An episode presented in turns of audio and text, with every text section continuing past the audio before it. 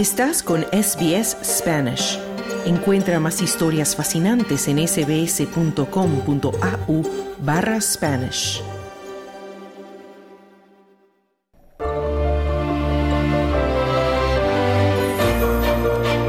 Hispanoamérica.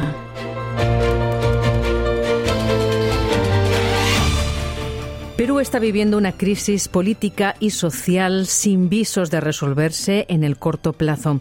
Las protestas continuaron este miércoles en el sur andino del país con bloqueos de carreteras y velatorios masivos por las decenas de muertos que dejaron los choques con las fuerzas de seguridad.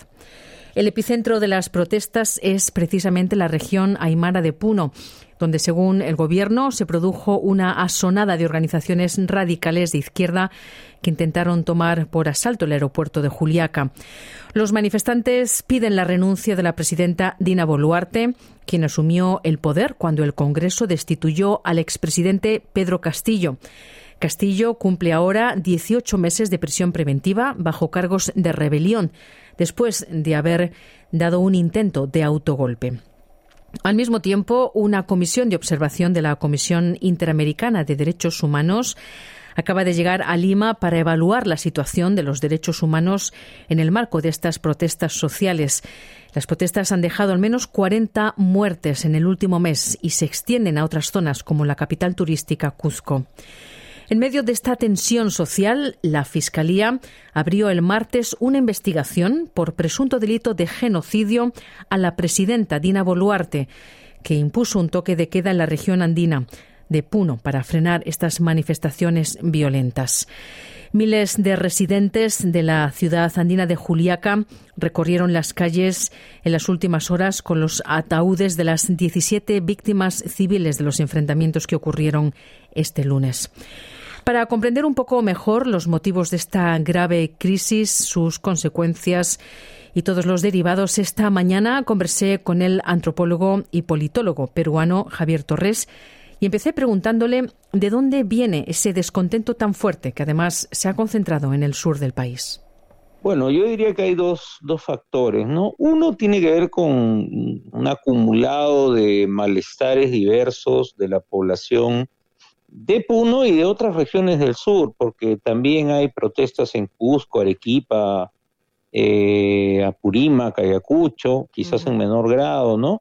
Pero es, es casi toda la región sur la que se está manifestando, ¿no? Y que lamentablemente ve que se suceden gobierno tras gobierno y simplemente eh, cada vez que plantean algún tipo de reclamo sobre algún derecho o alguna preocupación, o alguna necesidad no se les hace caso. Ese es un, ese es un tema, ¿no? O sea, un acumulado que está ahí, que ha estado como un caldero, ¿no? Hirviendo.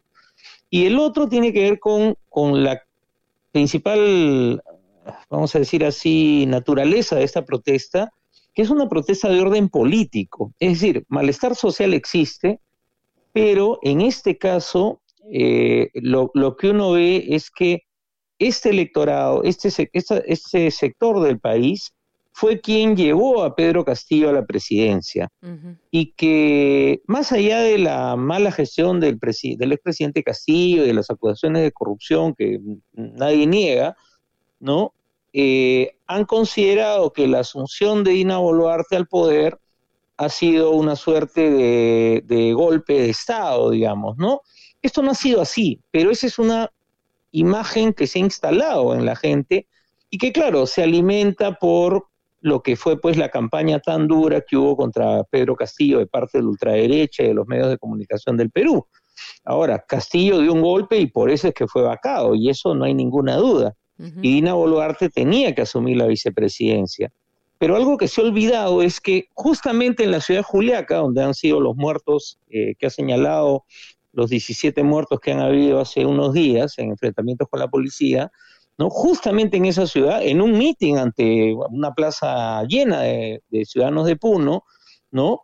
Dina Boluarte hace un año, ¿no? Le dijo a la población que si Castillo era vacado, ella también se iba, ¿no? Y entonces la gente, este, de alguna manera, tenía, tiene la percepción, la imagen de que Boluarte eh, los traicionó, ¿no? Entonces, yo creo que ahí hay un tema que tiene que ver con, con la coyuntura. Ahora, además de eso, cuando uno ve los reclamos y las demandas, si bien se plantea el cierre del Congreso, que no puede hacerse de manera inmediata, o la renuncia de la presidenta, que sí podría darse, ¿no?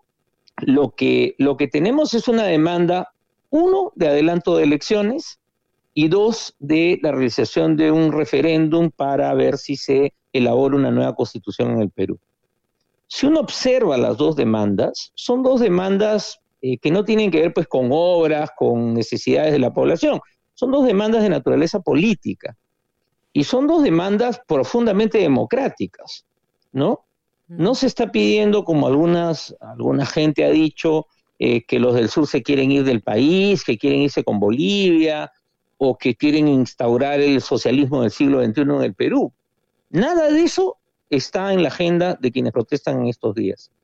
Y entonces, como la presidenta anunció que iba a haber un adelanto de elecciones y se dijo en abril del 24, luego el Congreso dijo en diciembre del 23, y al final estamos a la espera de que se confirme eh, la elección para abril del 2024, la gente dice, ¿por qué vamos a esperar hasta abril del 2024 si se pueden hacer elecciones antes? ¿No? Entonces, la, la, la, la, protesta gira en torno a ese tema. ¿No? Esa es la principal razón, digamos, la razón inmediata. La otra tiene que ver pues, con todos estos problemas estructurales que yo te señalaba antes. ¿no? Sí.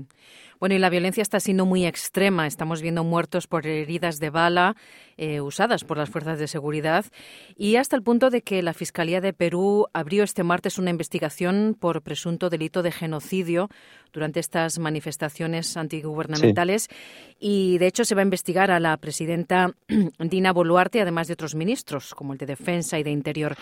Eh, ¿Qué alcance puede tener esta investigación y qué posibles consecuencias para el gobierno actual?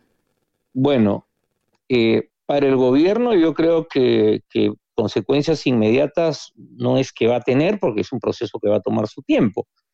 Pero lo más probable es que Dina Boluarte termine siendo enjuiciada por esta masacre en Puno y por la de Huamanga, la de Ayacucho, que fue hace unas semanas, ¿no? Este, como Alberto Fujimori fue enjuiciado y sentenciado y condenado por este, crímenes cometidos contra los derechos humanos durante su gobierno. ¿No? Eh, eso es lo que va a pasar al final de esa historia, no ahorita digo, pero ahí va a terminar esa historia, con un proceso de violación a los derechos humanos, porque lo más grave no solamente es que después de que se producen los hechos en Ayacucho, donde mueren 10 personas a manos de las Fuerzas Armadas, que normalmente no deberían haber intervenido eh, con armas de guerra eh, para reprimir una movilización ciudadana. Y eso fue lo que se hizo, ¿no? ¿Quién era ministro de Defensa en ese momento? Era el actual primer ministro. Y la presidenta, en vez de mandar a su casa a ese ministro, lo convirtió en primer ministro hace unas semanas. Sí, eso te quería preguntar, porque se dio ese voto de confianza mm, hace muy poco. Las votaciones, la Cámara aprobó por 73 votos a favor, 43 en contra y 6 abstenciones ese voto de confianza. ¿Qué relevancia entonces tiene este voto en medio de esta crisis? Bueno, eh, expresa, a mi entender, la incapacidad de la clase política peruana eh, para entender lo que está pasando y lo que la gente está reclamando.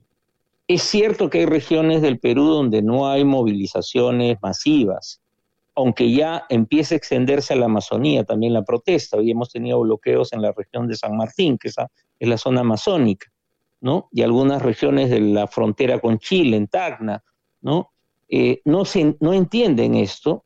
Sí se tiene que tomar en cuenta que hay sectores de la población que piden cambios en la forma en que está organizado el Estado, que se piden reformas y que tienen que debatirse, pero tiene que ser un Congreso con una legitimidad que tendrá que dársele un proceso electoral porque este Congreso está muy deslegitimado y la presidenta ante varias regiones del país no tiene tampoco ninguna legitimidad. Bueno, y en este contexto, la Comisión Interamericana de Derechos Humanos ha llegado a Perú para, bueno, verificar la situación de los derechos humanos allí. ¿Qué se espera, Javier, de esta visita? Bueno, eh, esperemos que la Comisión, como en otros momentos también, haga, haga su trabajo recoja los testimonios de las víctimas, de los familiares, de los médicos y personal de salud que han atendido a, los, heridos y a los fallecidos, también por supuesto de las autoridades, de las fuerzas policiales, y que nos ayude a aclarar eh, por qué es que se han cometido eh, todas estas muertes, por qué han ocurrido todas estas muertes, ¿no? Y, de otro lado también esperamos que pueda llegar la comisión a las regiones donde han ocurrido los problemas, porque sí sería lamentable que no puedan llegar a Puno, a Ayacucho a conversar directamente con la gente. Y de otro lado, viene también en las próximas semanas, eh, se ha informado que viene una misión de Naciones Unidas. Yo creo que esto va a permitir también que la comunidad internacional tome nota de alguna manera y llame la atención sobre eh, la acción que está, las acciones que está tomando el gobierno peruano, ¿no? Mm. Esperemos, eso es lo que esperamos todos. Bueno, pues Javier Torres, antropólogo y analista político en Perú, muchas gracias por tu tiempo y tus comentarios para Radio CBS. Un gusto, hasta luego. Bueno, y aquí estaremos pendientes de cómo evoluciona esta crisis en Perú. ¿Quieres escuchar más historias como esta? Descárgatelas en Apple Podcasts Google Podcasts, Spotify o en tu plataforma de podcast favorita.